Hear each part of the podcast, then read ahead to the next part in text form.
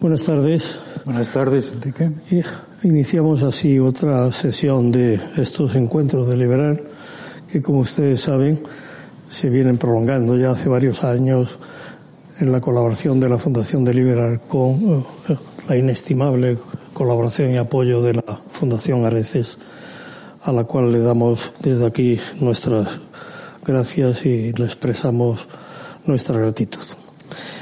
Eh, este año, como ustedes saben también, estamos entrevistando, teniendo estas sesiones, con distinguidos miembros del Colegio Libre de Méritos, en una colaboración que esperamos todos se prolongue en el futuro de una forma incluso más estrecha. El tema de esta tarde eh, parte de una observación que yo creo que todos tenemos, que es que eh, la radicalización es una amenaza presente que conduce primero a posiciones de intolerancia, de intolerancia hacia el otro distinto. Y esta intolerancia conduce con alta frecuencia, con más de lo que sería de desear, a la aparición de la agresión. Agresión en todas sus formas. En forma de presión, en forma de agresión verbal, en forma de agresión psicológica y desgraciadamente también en forma de agresión física en sus maneras y en sus expresiones más extremas. La intolerancia, y esto es una de las cosas que eh, discutiremos o que hablaremos aquí, es también un proceso de ver al otro como alguien esencialmente peligroso para mí y para los míos. Evidentemente, esta visión del otro como ser peligroso, como ser amenazante, pues conduce necesariamente a dinámica y conducta de rechazo. De rechazo primero, de tendencia a eliminarlo segundo, y de tendencia, por supuesto, en su forma más leve, a neutralizarlo por lo menos. Y cuando hablo de eliminación, hablo de algo que también tiene una expresión muy variopinta, porque fíjense lo que está ahora de moda de ese procedimiento que lo descubrieron los colegiales ingleses de Eton en el siglo XVII, que ahora llaman cancelación, que supone en que de pronto para alguien el otro desaparece ¿eh? hay, que, hay que ningunearlo. Esto es lo que le llamamos entonces eh, proceso de coentrización, que después se, lleva, se, se, aplicó al bombardeo que sobre Coventry, hizo la, la, la Fuerza Aérea Alemana. Pero claro, esta cancelación aparentemente tan inocente es la, la puerta de entrada pues a todo lo que ustedes quieran, a todo lo que ustedes quieran. Estos complejos mecanismos, curiosamente, no están bien estudiados, aparte de que haya una eh, extremadamente grande cantidad de bibliografía sobre ellos, pero siempre lo, toman desde un punto de vista. No hay una visión general, una visión que explique toda la complejidad de esta maraña. Y, modestamente, ¿eh? modestamente por mi parte y con autoridad por parte de nuestro eh, contertulio, pues esta tarde vamos a intentar poner un poquito de claridad. Por eso está aquí John Juaristi. John Juaristi es catedrático de historia de, perdón, de literatura española de la Universidad de Alcalá.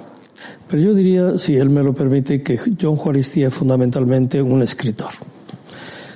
Es un ensayista, es un hombre que se ha adentrado con éxito en el campo de la biografía y de la historia reciente. Y es, aunque no es que no lo parezca, lo parece, ¿eh? pero a lo mejor ustedes no, envíen esa perspectiva, un gran poeta.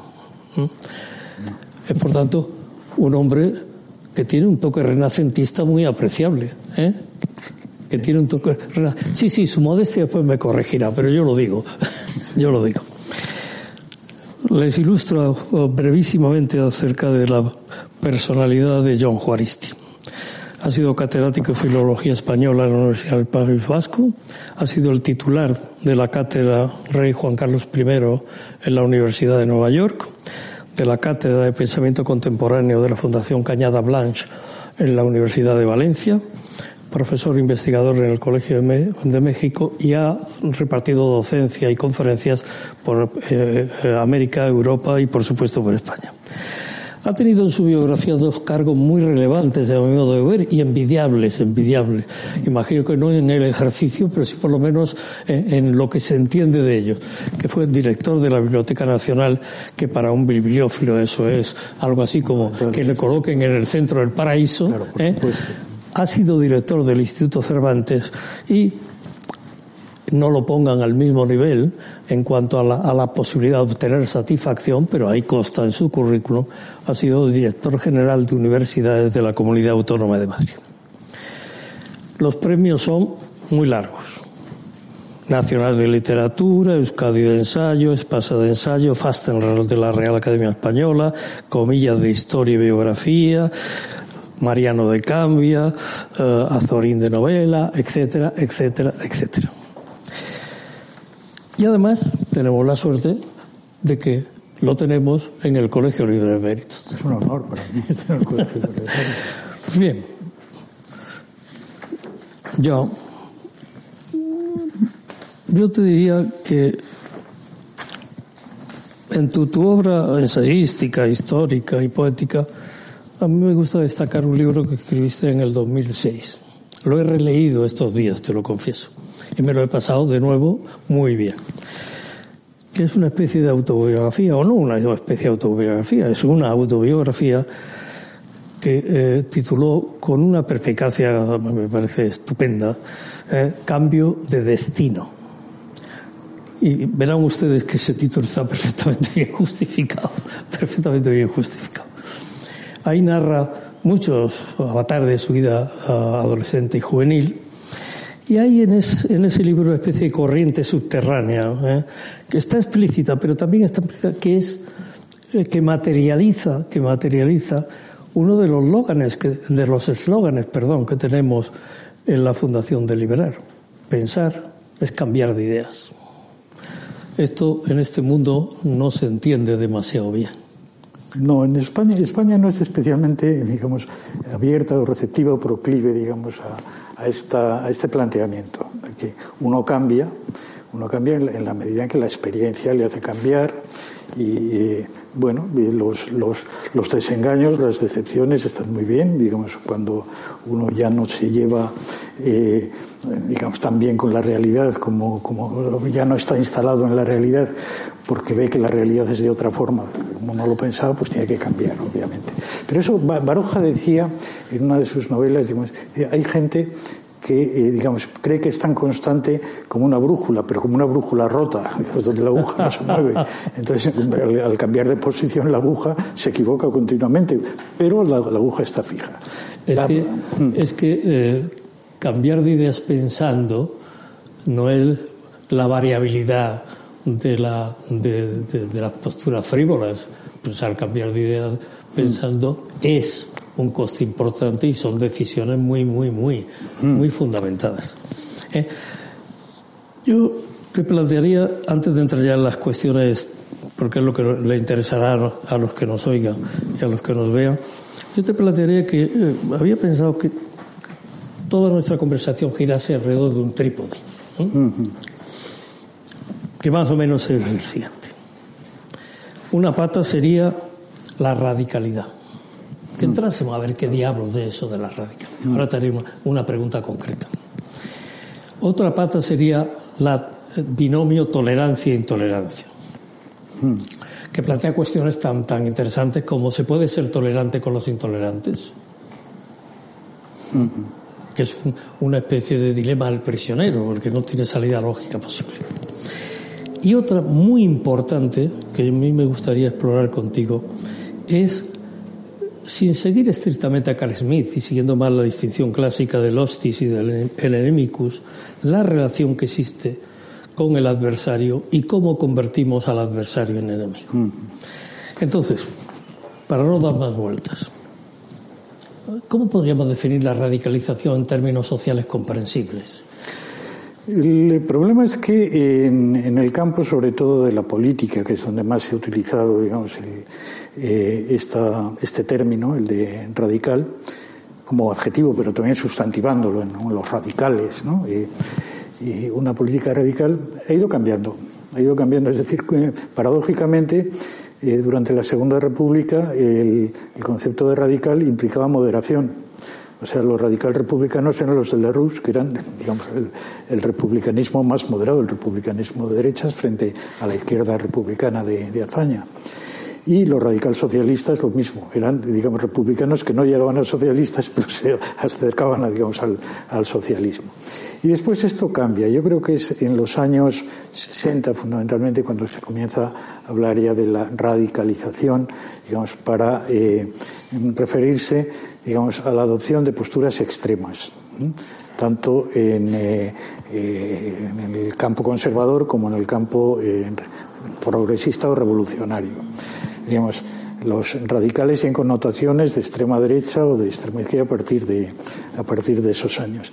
Y además se vincula, digamos, al, eh, eh, a la ruptura de las reglas del juego.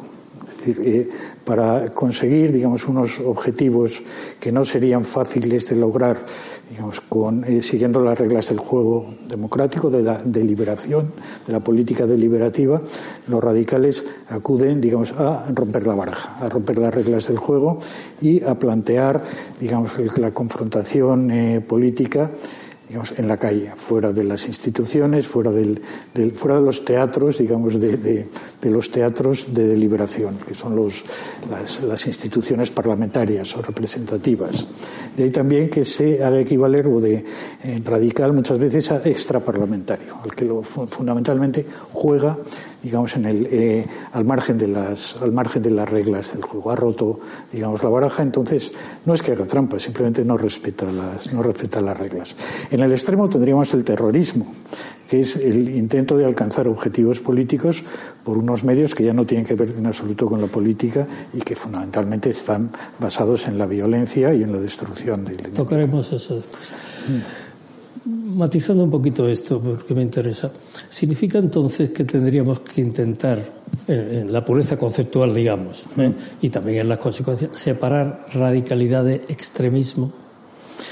Lo que pasa es que creo que va a ser imposible a estas alturas, digamos, porque no somos nosotros los que vamos a, decidir cómo se van a utilizar, digamos, estos, estos términos. Yo creo que en el mundo de la, de la doxa, que, obviamente equivale al mundo del periodismo también, etcétera, eh, pues los, lo, radical eh, es entendido siempre como, digamos, una posición de fuerza, una posición eh, de fuerza, incluso de, violencia o de amenaza frente al adversario político. Eh, se podría volver a alcanzar, digamos, esa, esa eh, significación, esa denotación de lo radical, eh, como en la época de la Segunda República, donde los radicales pues eran eh, eh Gordon Ross o, o Lerroux, etcétera. Sí, la pureza dogmática, digamos. Sí, la pureza, la pureza dogmática del republicanismo, pero que se relacionaba más bien con, que, con la violencia, con la idealidad o con el idealismo, digamos, la, con la, la república racional que decían los, los alemanes ¿no? y Ortega, es decir, la aplicación de, de o la identificación de la, de, la, de la posición de los republicanos con la posición más racional posible en, política. De ahí venía, digamos, yo creo, el, esa acepción de la, la radicalidad como, eh, digamos, el atenerse, eh, digamos, de una forma, mm, eh, pero constante a la razón a la posibilidad de razonar con el, con el enemigo y a defender las propias posturas como posturas racionales. Para apretar un poquitín más los tornillos. Encontramos relaciones entre la radicalidad, que en definitiva yo creo que debía llamarse radicalismo, tal como tú lo expresas. Lo contemporáneo realmente no es radicalidad. No Sino radicalismo. Es radicalismo. Y radicalización, como has dicho tú. O sea, es decir, el endurecimiento de las, de las posiciones, digamos, frente al adversario. La conversión del adversario en enemigo tiene mucho que ver con la radicalización. Vamos a llegar muy pronto a eso. ¿eh? Y eso tiene que ver, eh, de alguna forma, antes te lo insinuaba, pero que me gustaría que precisas un poquito con, la existencia eh, de dogmas cerrados, con el dogmatismo, con la vivencia en el dogma, es, decir, por tanto, con las creencias. Sí, el aferrarse, diríamos, a unas mm, posiciones de principio inmodificables. Eso O sea, que eh, yo no diría tanto con eh, dogmas, porque a veces detrás de la, de, de la radicalización o del radicalismo no solamente no hay dogmas, no hay pensamiento, no hay ideas. ¿eh? Simplemente eh, es yo y los míos ante todo. Exacto. Esta es un poquito la, la cuestión. Y, y por tanto, digamos, con el enemigo no se negocia. Eh, en su origen, pues posiblemente haya una raíz religiosa antigua de eh, eso de, no negociaremos con el demonio, digamos, es decir, en la tradición eh, cristiana europea, es decir, con el anticristo no se negocia, ¿no? Es decir, esto en la Edad Media, por ejemplo, digamos la eh, la aparición del Islam en el horizonte suscitó, digamos, una reacción en la literatura apocalíptica cristiana que era, no, eh, es que el profeta Mahoma es el anticristo. ¿Eh? Y las huestes del Islam son las huestes de Gog y Magog. Por tanto, digamos, no hay posibilidad, no se puede hablar con ellas, digamos, son, son las huestes infernales. O sea, hasta que aparece Francisco de Asís y que dice, bueno, pues vamos a intentarlo, voy a hablar con el, voy a hablar con el sultán o voy a hablar con el, fa- el califa, ¿no? sin demasiado éxito, pero bueno, por lo menos había una ruptura con esa posición de que con el mal y el- aquellos que representan el mal absoluto no pueden ser interlocutores en ningún, en ningún caso. Este aspecto de la imposibilidad de diálogo con el otro, es decir, de la ruptura de toda posibilidad de comunicación, que efectivamente es una es un componente importantísimo por lo que después vamos a ver de la radicalidad, me lleva a decirte esa interrupción del diálogo es reversible o una vez establecidas las posiciones no hay manera de establecer diálogo. Y esto te lo digo pensando, mirando a la actualidad. Mirando a la actualidad, sí. sin- sin necesidad de que entremos en ejemplos concretos, o entrando como que tú quieras, pero Sí, no, se puede entrar, o sea, lo de estos días, Israel claramente, y en otro, en otro nivel, porque no ha sido lo mismo, el- los, los acontecimientos de Ceuta y, y de, y de Melilla, ¿no? Eh, bueno, eh, yo creo que el, eh, se puede, se puede llegar obviamente a una negociación eh, siempre se ha llegado, incluso en las guerras más crueles hay un momento en que uno de los bandos pues ve que, que Pero, no, Perdona que te interrumpa, porque es importante que lo hagamos muy diálogo. Negociación no es igual a diálogo. Una negociación es una cosa que intenta buscar un statu quo tolerable para ambas partes. Sí. Pero se puede negociar sin hablar. Eh, No sé si sí, me explico. Sí, se puede negociar sin hablar. Se puede negociar sin hablar simplemente con una cesación de, del- del- de las hostilidades. Eso lo hacen hasta los. Es decir, hasta los voy a convenir contigo lo que en este momento nos, ha- nos interesa a los dos, pero yo hablar contigo no hablo. Exacto, sí, sí. Sí, pero es- esto incluso lo hacen las, las especies animales, no exactamente humanas, lo hacen. Digamos, hay hacen. determinados signos por el que, digamos, un, uno de los contendientes en una, en una lucha entre dos, eh, entre dos individuos de la misma especie, tiene una serie de gestos que generalmente tienen algo que ver con gestos de sumisión sexual al enemigo para indicar que uno se da, que uno se da por vencido. Además son códigos muy claros. Sí, pero yo creo que en el, en el fragor de la, de la batalla, digamos, es, es difícil. Si no se ha negociado antes, poner, eh, dialogado antes, ponerse, ponerse a dialogar. ¿Mm? Hombre, siempre eh, la experiencia, por ejemplo, mía en el País Vasco, es que suele resultar muy decepcionante. O sea, la aparición de unos mediadores, o sea, que, que vienen a vender crecepelo generalmente en estas situaciones para eh, convencer, digamos, a, sobre todo, digamos, eh, vienen eh, mm, prácticamente manda- enviados por una de las partes Claro. hacia la otra. Que ofrecen, digamos, la posibilidad de una negociación después de un diálogo. Primero hay que sentarse a hablar y después de, hablar negociaremos. Entonces, no suele resultar, digamos, porque el, diálogo en esas condiciones es, eh, es muy difícil. ¿eh?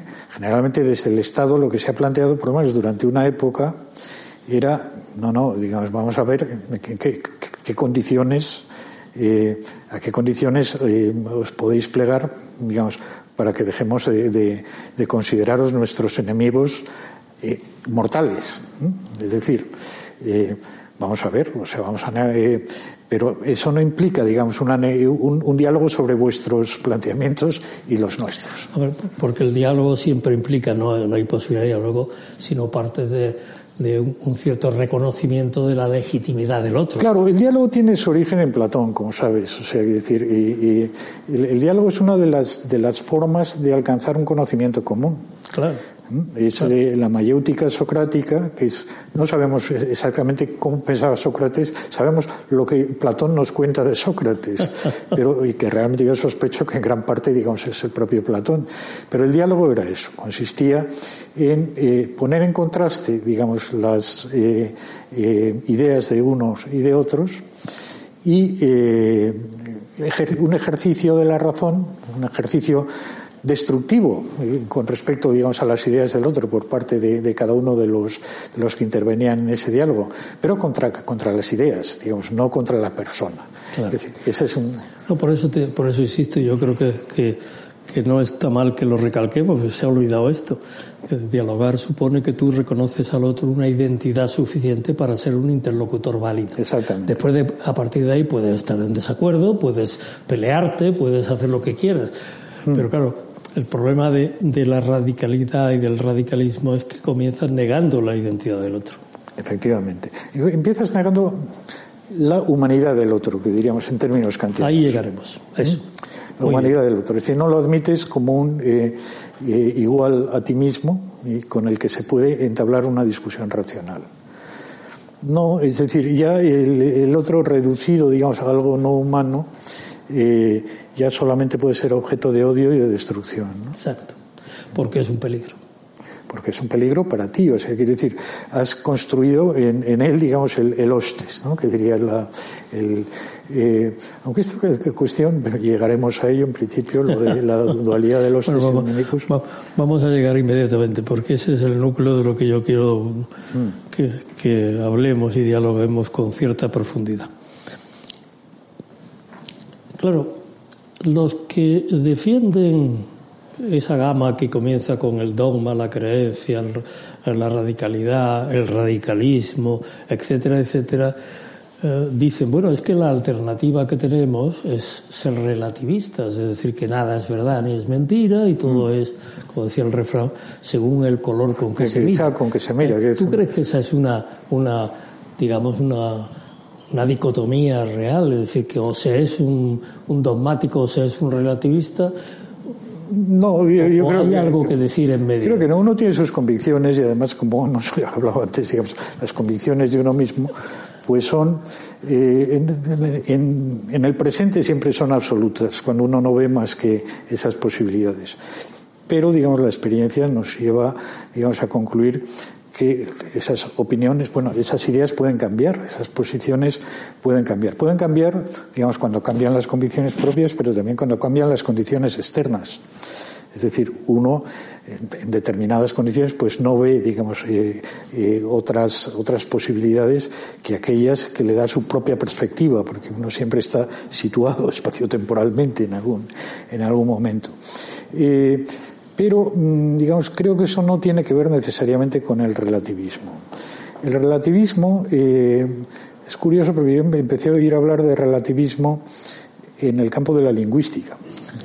Sí, sí, y esto es, eh, te explico por qué. O sea, hay una serie de, de teorías lingüísticas de los años 40, 50, 60 que afectan obviamente también al, a los nacionalismos y al nacionalismo vasco muy especialmente, que es que la lengua determina una visión del mundo y que la gente que habla lenguas distintas no puede tiene visiones del mundo absolutamente diferentes y por tanto eh, digamos no son comunicables esas, visiones del mundo no no pueden ponerse en el mismo eh, en el mismo nivel.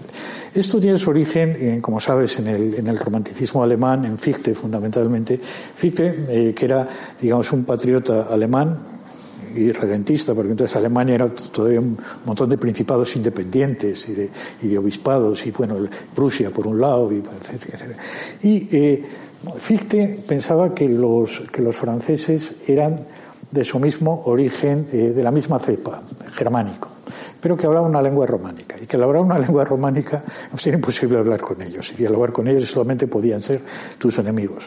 Digamos, a pesar de que eran germanos, digamos, en, su origen como ellos, según Fichte, digamos, la lengua les daba una visión del mundo totalmente diferente, unos valores totalmente distintos e incompatibles unos con otros. Es decir, la barrera del Rin que separaba la Romania de la Germania era una barrera mental también que separaba el alemán y el, francés. Entonces, el relativismo lingüístico eh, del nacionalismo vasco, por ejemplo, de los años 60 y 70, cuando el nacionalismo deja de ser eh, digamos, tópicamente racista, como había sido el de Sabino mm. Aranagoiri y el, el, primer nacionalismo vasco, y pasa a ser, digamos, un eh, nacionalismo de base lingüístico-cultural, Dice, realmente, digamos, lo que nos constituye, la identidad que nos constituye como vascos y por tanto como antiespañoles necesariamente, es que nuestra lengua no es una lengua románica, es una lengua que no tiene nada que ver, digamos, con el español y que nos da, digamos, una visión del mundo totalmente diferente. Hombre, le echaban bastante cara dura, porque los que decían esto muchas veces no sabían eh, vasco o lo habían aprendido como segunda, digamos, o, tercera lengua. Pero se ajustaban, digamos, a, esa, a ese principio del relativismo, del relativismo lingüístico que viene del romanticismo alemán, viene de Fichte y después llega pues a través de, Humboldt a, la hipótesis Sapir-Whorf en, Estados Unidos ya en los años 40 y 50 del, siglo pasado. Ahí, entonces viene lo del relativismo. El relativismo implica que, digamos, hay unas determinaciones eh, unas determinaciones psíquicas eh, y, culturales de origen que impiden, digamos, eh, el diálogo con eh, aquellos que tienen unas determinaciones diferentes. Son las determinaciones las que son enemigas. Es decir, hay lenguas germánicas, como diría Fichte, y lenguas románicas, y los hablantes, digamos, no pueden comunicarse entre sí. ¿Eh? los franceses, dice Fichte, creen que hablan, pero no hablan realmente. O sea, lo que están, digamos, es una jerga ininteligible que ni ellos mismos se enteran de lo que están, de lo que están diciendo. Bueno, yo cuando el País Vasco decía, hombre, el vasco, para empezar, es, es una lengua románica, un poco rara, pero es una lengua románica. el vasco, la lengua a la que más se parece es al rumano. ¿Eh? estructuralmente es una, una, lengua con un altísimo porcentaje de vocabulario románico, eh, con muchos elementos eh, morfológicos, incluso de, origen latino y románico. que te interrumpa. ¿Y la, ¿Y la idea aquella de su parentesco con el bereber? Bueno, siempre sí, ha habido, se han divertido mucho con este tipo de, hipótesis, la, vasco-camítica, o vasco-bereber y estas cosas, pero no, no tiene ningún, ningún fundamento.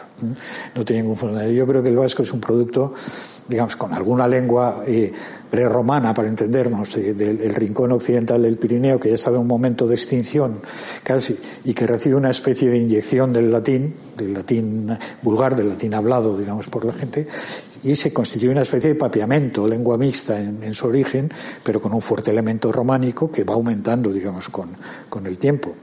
Pero, digamos, el nacionalismo obviamente es muy dogmático en el sentido de que acude a los, a los, a los dogmas fundamentales sin posibilidad de experimentación o de contraste con la, con la realidad. ¿no? Entonces, Fichte ahí y el romanticismo alemán tienen un papel importante.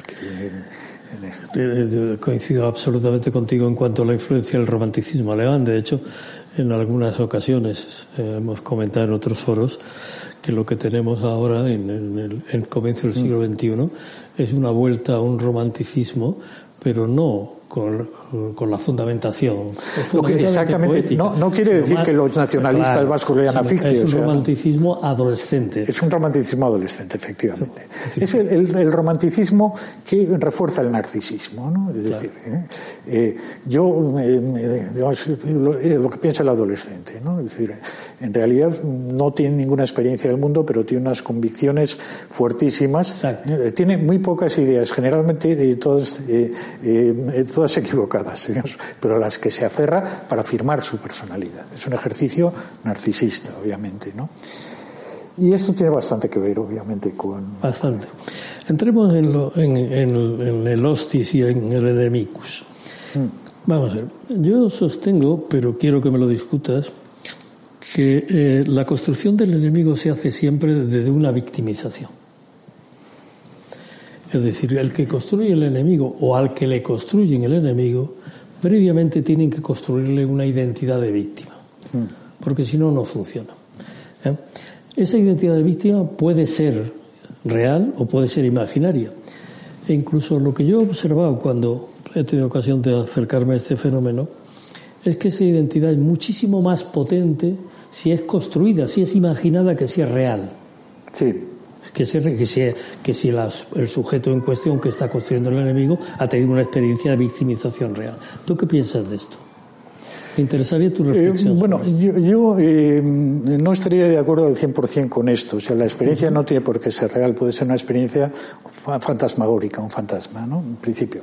Eh, uno de mis libros me ha ocupado un poquito de esto, en el bucle melancólico en concreto. Es decir, los, hablando de los nacionalismos, pero se puede hablar también de otras, de otras ideologías, se constituyen, digamos, ideológicamente a partir del supuesto de que ha habido una pérdida real en el pasado.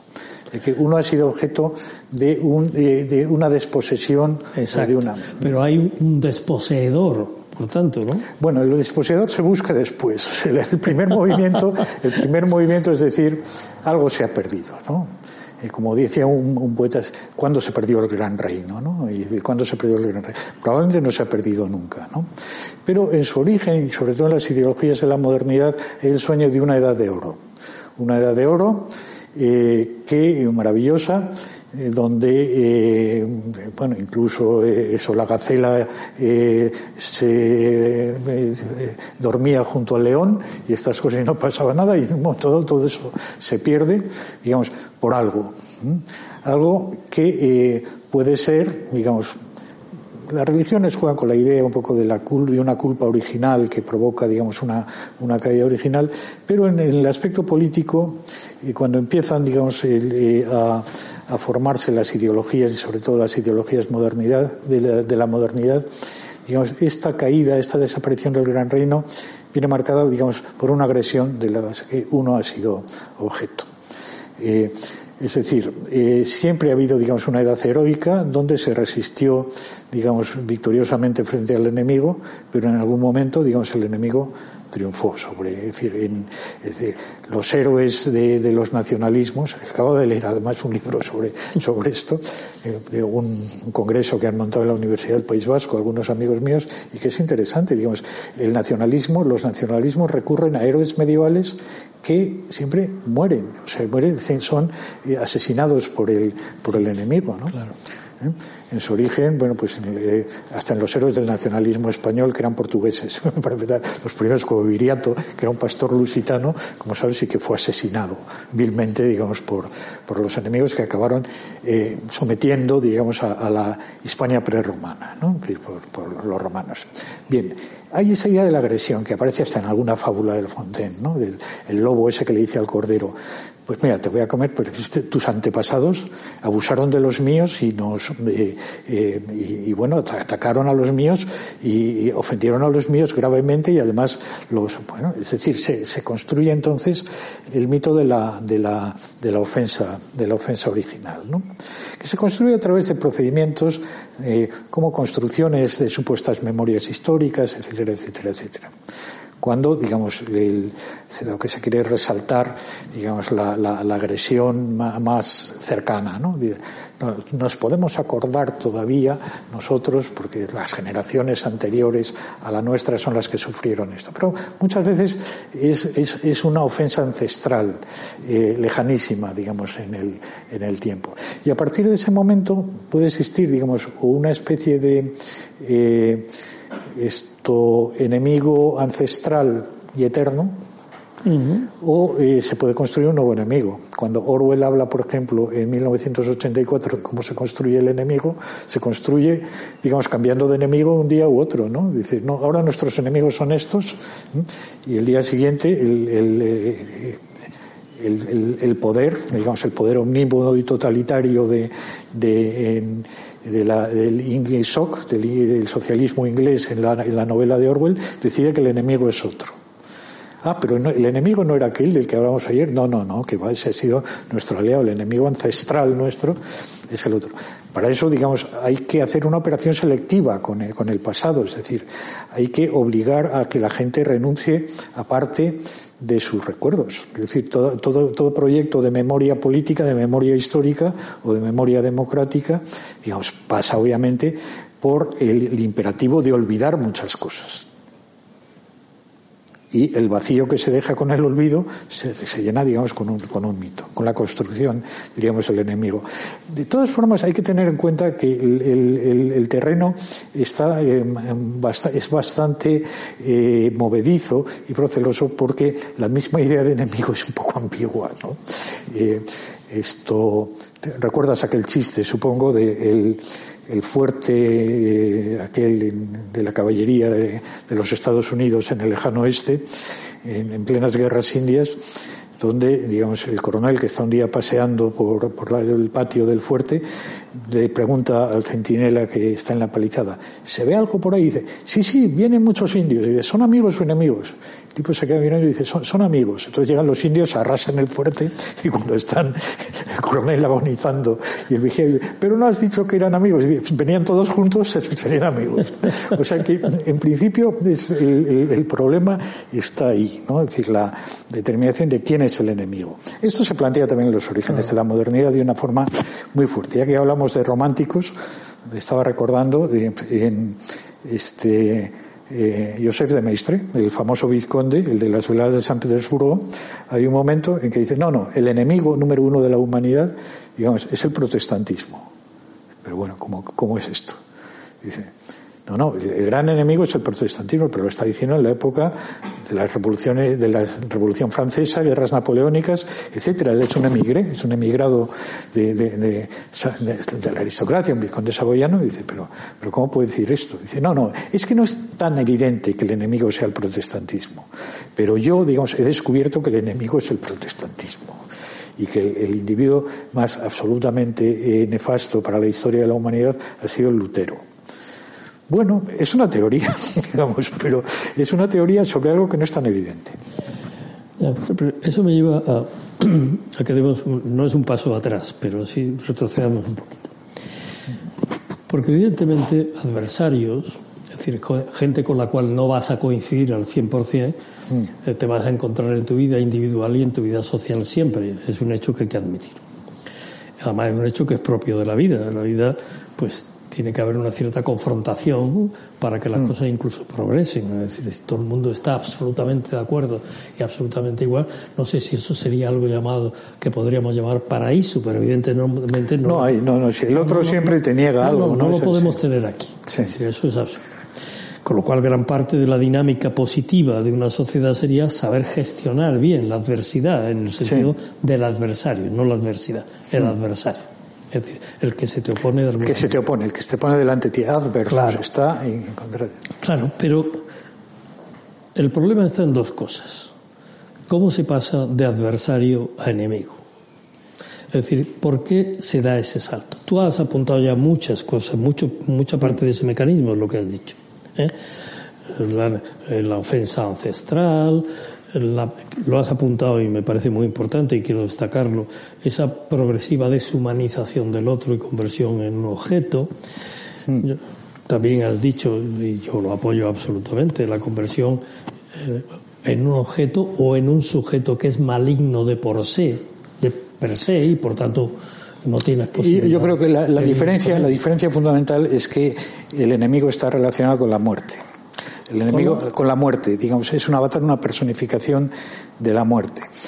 Esto es muy curioso, digamos, el enemigo, por ejemplo. Sí, explícame eso un poquito. Sí. Eh, mira, en vasco hay varias palabras para decir, para referirse, digamos, al, enemigo, ¿no? Yo creo que son eh, eh, términos dialectales que se usan en, en, ámbitos locales nuestros, pero que hay un momento, sobre todo cuando la lengua comienza a, a desarrollar sus propios dialectos literarios que se ponen al mismo nivel y que son importantes en las traducciones bíblicas. Por, cierto, que son las primeras traducciones que se hacen al vasco y a través de las cuales aparecen los primeros grafolectos en vasco. Uno de, esas, eh, de esos términos es etzaya, que es el, enemigo, lo que se utiliza más habitualmente, pero de una forma muy genérica.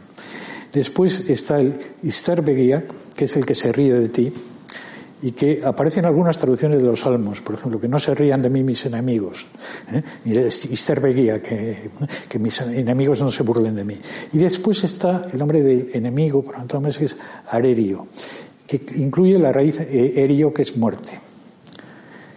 Bien, eh, hostes, hostes, vamos a ver. Hay un momento en el siglo XV, hay una pequeña copla que se refiere, digamos, a un acontecimiento bélico en la frontera entre Francia y Castilla, pues, en, esos momentos, que es cuando los franceses, probablemente muchos de ellos navarros, vasco-franceses, entran en, España y toman Fuenterrabía. Entonces, el, merino mayor y capitán de, Guipúzcoa, que es un tal Juan de Lazcano, eh, los, los, expulsa, vuelve a recuperar, los expulsa. Hay una copla que eh, eh, termina diciendo eh, Francesco Steak y Godú ura ondarribian sana. El, enemigo francés ya sabrá que él está ya en Fuenterrabía, que se ha apoderado de Fuenterrabía. Y utiliza Osteac. Osteac, que es hostes, simplemente. el enemigo francés el hostes. ¿por qué utiliza hostes? Bueno, pues eh, yo supongo que porque están buscando, digamos, una adecuación de esa idea del, enemigo con el que no te puedes reconciliar, ¿no? Del, enemigo, del enemigo absoluto. En España, en español, existe eh, una expresión derivada de, de hostes que es esta antigua, que es uno de los nombres de la muerte, hostis antigua, el enemigo antiguo, la muerte por, definición. Entonces, hostes está relacionado con la idea de la muerte. Es aquel que te, no que te pueda matar, que te quiere matar. ¿no? O sea, no es eh, simplemente el enemigo potencial jovesiano del estado de naturaleza donde todos pueden. es alguien que está empeñado en matarte a ti. Exacto. Está empeñado en matarte a ti y que si le dejas lo hará. Es decir, que representa un periodo real y cercano de muerte. Y ahí está, yo creo que la distinción es mitiana, ¿no? Es decir, hay un momento en que uno de los mayores discípulos de, Smith, que es Julian Freund, eh, Julian Freund en, presenta su tesis en, París. Está Jean Hippolyte, es uno de los miembros del, del tribunal y dice, bueno, con esta visión que usted tiene tan terrible de que la, mitad del mundo prácticamente son sus enemigos, yo ya no sé qué hacer, es una visión tan desoladora que yo me retiraría a cultivar mi jardín. Y entonces Frank le dice, no, no, pero el enemigo no le va a dejar cultivar su jardín. O sea, es decir, usted es demasiado optimista, o sea, cree que el enemigo se va a desentender de su existencia. No, el enemigo quiere acabar con usted decir, es decir, y ahí se establece una, dirección, una separación relativamente clara con el adversario. Con el adversario. En el cual el adversario, acabada la contienda. El adversario es, digamos, eh, sí, yo creo que además eh, eh, hay una especie de necesidad casi natural de llegar, digamos, a la amistad con alguien a través de un momento de un momento de hostilidad de hostilidad o de adversidad, digamos, de hostilidad. A mí, eh, cuando mi hijo me venía al colegio eh, con sus tres o cuatro añitos diciendo, eh, fulanito me ha pegado, yo he querido pegarlo también, pero me ha dicho la, maestra, la profesora, que a los amiguitos no se les pega, se les abraza. Yo decía, sí, pero previamente se les pega, digamos. Es lo que un amuno en sus recuerdos de niñez y, mocedad dice, bueno, claro, uno se puede hacer amigo de alguien después de haberse roto, digamos, las, narices en algún momento, es decir, de haber, de haber tenido un momento de confrontación fuerte. Es con las, las amistades, por lo menos es mi experiencia, las, amistades. En, definitiva, estamos hablando de confrontaciones con salida. Sí, y confrontaciones sin, salida. Las confrontaciones sin salida son confrontaciones que suelen tener una base ideológica, hay una visión del mundo por detrás. ¿no? Eh, aquello que, que decía Solzhenitsyn, decía, bueno, los, eh, los grandes criminales de las eh, novelas clásicas del 19 matan como mucho 15, 16 personas y tal, pero le pones eso detrás de una ideología y te puedes llevar por delante millones. y dando un pasito más, ¿tú crees, que, crees o podemos pensar que la construcción del enemigo puede llegar a ser un proceso intencionadamente puesto en marcha? Sí, bueno, por supuesto. Por supuesto, sí, sí. Por supuesto, o sea, yo creo que bueno, gran parte de las construcciones modernas del enemigo son deliberadas, ¿no? No, hablo de, deliberar. ¿Quién pone en marcha la construcción del enemigo? Un ideólogo. Un ideólogo. Un ideólogo. Pienso, por ejemplo, en Hitler con el Mein Kampf y la construcción del, del judío como enemigo absoluto, ¿no? Quiere decir esto que si hiciésemos un poquito de, arqueología de la construcción del enemigo, siempre podríamos encontrar siempre hay o, siempre hay un, difícil. hay un discurso siempre hay un discurso será un discurso de tipo mítico será un discurso con pretensiones científicas etcétera pero es un discurso es un discurso y ese discurso después se divulga digamos, en términos políticos, la construcción del, Orwell lo marca bastante bien en, en 1984, ¿no? en su novela. Digamos, con independencia de que el enemigo vaya cambiando, la ideología existe. Sí, no. La, la, la descripción de Orwell, que es insuperable, pone, el, vamos, pone todas estas cosas en, el mundo, digamos, novelado, pero las pone clarísimas. Eh, y entonces, si es alguien que lo pone en marcha, es como el que eh, enciende una cerilla, incendia el bosque y se puede apagar el bosque apagando la cerilla o ya estamos en otra dimensión. Depende en qué, en qué momento estemos. Si el incendio comienza y no te das cuenta, que suele pasar, pues hay un momento que ya costará mucho más, digamos, apagarlo, ¿no? Eh, bueno, vamos a ver, decir, el, holocausto, en, principio, pues el holocausto es el final de un proceso muy largo, viene prácticamente de los procesos románticos de descristianización, ¿no? de, la invención del, par enemigo de, semitas y arios, que esto no se lo inventa Hitler, o sea, esto está en el primer romanticismo alemán también. Está en las, discusiones de estos románticos alemanes y, austríacos, los Schlegel, etcétera, digamos, que son los primeros que empiezan a eh, eh, pensar en términos de una, la existencia de una gran eh, o de una, de una gran cepa indoeuropea, ¿no? Eh, y que habría tenido históricamente frente a ellas a los, a los semitas. A partir de ahí, digamos, hay toda una serie de elaboraciones filosóficas a lo largo del siglo que acaban en el, en el, en el antisemitismo criminal del, del, del, nazismo. Pero, digamos, antes se han producido eh, muchas otras cosas. Entre otras, la, la desaparición del antijudaísmo tradicional, que era un, una, digamos, posición cristiana, una ideología cristiana, que venía dada, digamos, por el, eh, la, imagen del judío que se había recibido a través de los evangelios y sobre todo a través de San Pablo. Aquello de que mientras los judíos no vuelvan a la iglesia, realmente eh, aquello de que la salvación vendrá por los judíos del evangelio. ¿Eh? Entonces los judíos, como no quieren volver a la iglesia y están ahí empecinados en seguir siendo judíos, pues hay que obligarlos a entrar a gorrazos, ¿no? Como sea. ¿eh? Porque si no, pues es que tienen en, rehenes a la humanidad. Es que hasta que no entren en la iglesia no habrá una segunda venida del verbo y por tanto, digamos, el abuelito no resucitará y tú tampoco si te mueres. ¿eh? Entonces, por eso hay que obligarles, digamos, a entrar, porque el signo del fin de los tiempos fundamental será la conversión de los judíos. Bien, eso que es, digamos, eh, una visión cristiana de la historia, avalada más o menos por, por, las escrituras cristianas, por el Evangelio, por la epístola a los romanos en, Pablo, etcétera. Eh, sin embargo, después, en, eh, en, la modernidad, digamos, pierde, pierde valor y es, es sustituida por la idea de una etnia prostituida o de una raza maldita desde, desde el comienzo, que no es redimible, que no da igual, o sea, que, que, se integra en la Iglesia o que no, digamos, es con los que hay que terminar porque son los que están en contra de la naturaleza. O sea, el, judaísmo es el discurso contra, contra lo natural, el discurso de los, de los débiles, digamos, que, que, que ven en, en la naturaleza, que según el nazismo pues es la gran reina a la que debemos ajustar. La, la, libertad del nazismo es la identificación con los designios de la naturaleza ¿no? sin más que es que haya unas, unas razas dominantes y unas, eh, y unas razas de esclavos. Y además están los subhombres que son los judíos que son los que niegan eso radicalmente.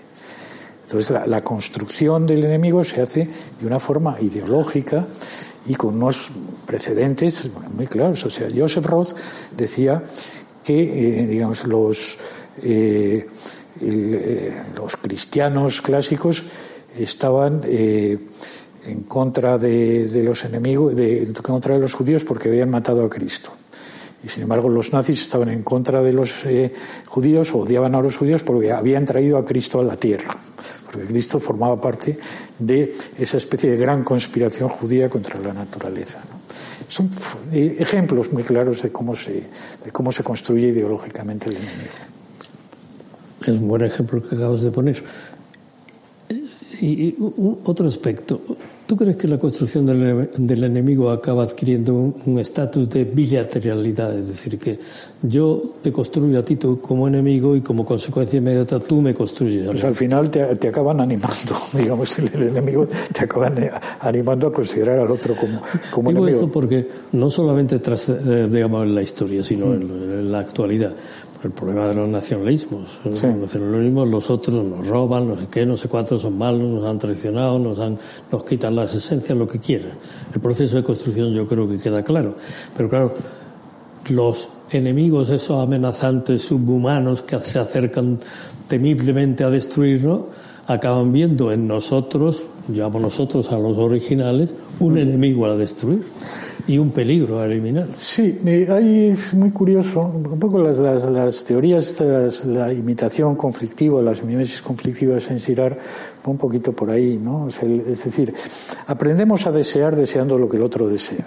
Es un poco el, comienzo. Si el deseo no es algo natural en nosotros, nosotros codiciamos o ambicionamos lo que el otro desea o lo que el otro posee. Y por tanto se crea, digamos, una especie de relación simétrica ya con el adversario que puede llegar a convertirse en una relación de hostilidad absoluta y de destrucción. Entonces, esta idea de que incluso Girard habla, ¿no? De que los rivales son los que se ponen frente a frente, serían los adversarios, pero se ponen frente a frente frente a un objeto deseado, por ejemplo, una frontera, hablando de, de, lo de Ceuta, ¿no? Digamos, el, eh, decía, en rival viene de ribus, rivalis, eh, son los, eh, los contendientes, los enemigos que se ponen a un lado y a otro de un río y que combaten en el vado o en una isla de, en medio del río, como los Horacios y los Curiáceos en la historia antigua de, Roma. Pero son los que te reflejan especularmente. Y por tanto tú tiendes a, tiendes a ajustar tus acciones a las del enemigo, pero no de una forma eh, equivalente, sino aumentando el grado, digamos. Y por tanto, diríamos, el, mecanismo de la venganza, la multiplicación de la venganza, según Girard, es que tú imitas las acciones hostiles del enemigo, pero las imitas eh, incrementándolas cuantitativamente. ¿no? Entonces, el, el, mundo de las, de las venganzas privadas es un mundo que tiende, digamos, a terminar con la, con la sociedad. ¿no? eso no termina nunca. termina cuando ya no queda nadie, o cuando se busca lo que dice eh, eh un chivo expiatorio. Bueno, además, en determinadas culturas, yo creo que uno de los principales mm. eh, factores que a veces tienen consecuencias que no que no valoramos suficientemente. Hombre, Ismael Cadaré, por ejemplo, en las novelas de Ismael Cadaré habla de los clanes extintos. La ley de sangre es una cosa que sigue actuando. Los clanes extintos, los clanes extintos. Este, eh, Eso eh, exige la exterminación del otro. Exacto. Milo Banchilas, que era un disidente yugoslavo muy interesante, que era de familia montenegrina, eh, decía que en su familia ningún varón había muerto de muerte natural en las cinco últimas generaciones. O sea que se había establecido una cadena de venganzas de sangre donde, digamos, bueno, pues les había dado tiempo a engendrar hijos, por lo menos a llegar a, esto. Y, es bueno no perder de vista esto porque a veces eh, consecuencias sociales, incluso grandes consecuencias sociales, tienen el, origen en esta especie de, de, cosa que es una cosa relativamente privada, por digamos, o por ejemplo de pequeño grupo, que es la venganza de sangre. Eh, estamos ya casi en la recta final y me gustaría que no, no nos fuésemos sin, sin plantear una cosa que, que quiero decirte muy concreta. ¿Tú crees que la construcción, el proceso de victimización, hago primero un paréntesis, el proceso muy breve. El proceso de victimización, es, de eso tengo experiencia personal, es un proceso muy difícil de revertir. Es decir, mm. conseguir que la víctima deje de ser una víctima cuando ha sido una víctima real. ¿eh? Cuando ha sido una víctima real es muy difícil, muy difícil. Eh, la víctima alcanza, eh, eh, llega a ser un estatus más que un, más que un proceso, más que una situación. hablando en términos psicológicos exactos, se constituye un rasgo más que un estado. Hmm. No es una cosa que pasa, sino una cosa constitutiva de la personalidad. ¿Tú crees que el proceso de construcción del enemigo puede ser reversible? ¿O también estamos en esa situación de llegar a ser un rasgo de determinados colectivos, en este caso no hablamos de personas, de determinados mm. colectivos más que, que un estado pasajero, un estado manejable. Es que el problema, como lo planteas tú, tiene más eh, enjundia que, que esto. Simplemente, es decir, el problema es que la condición de víctima se ha convertido en una condición deseable, una especie de condición universal. Bueno, eso los franceses lo han, lo han dicho muy bien, muy claro. Sí, pero eso es muy claro, digamos, ¿por qué? Digamos, porque, eh, digamos, la modernidad consiste, entre otras cosas, en la difusión de la curiosa idea de que para ganar es necesario perder. No, hubo una, una caricatura famosa, me parece que se fue en Le François, no me acuerdo, que una interlocución dos por la calle y se presenta, le pregunta uno a otro, ¿usted es una víctima? Y dice el otro, yo no. Y el otro le contesta, pues le acompaño en el sentimiento. sí. Eso hay varios, bueno, el humor judío, por ejemplo, es abundantísimo. Este, hay, un, hay, hay, un chiste estupendo, un chiste polaco y judío. No, pero yo me referí concretamente al enemigo. Me gustaría que, que nos dijeras si tú crees que la, el enemigo constituido es reversible hago un... Es, es, reversible porque el tiempo lo cambia todo, pero de todas formas, digamos, en presencia, cuando acabas de construirlo, es muy difícil desconstruir al enemigo.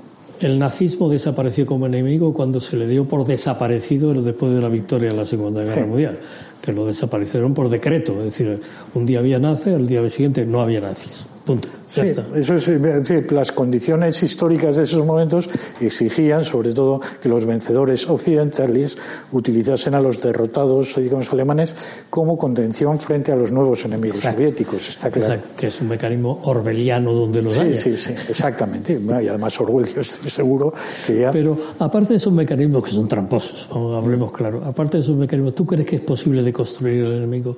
¿Que es posible que una vez establecido el enemigo entre A y B, pueden llegar a verse como, como posibles comunicantes, como posibles sujetos que pueden hablar, que pueden comunicar, o ya eso no es. No conozco, eh, digamos, ejemplos históricos que donde haya pasado esto.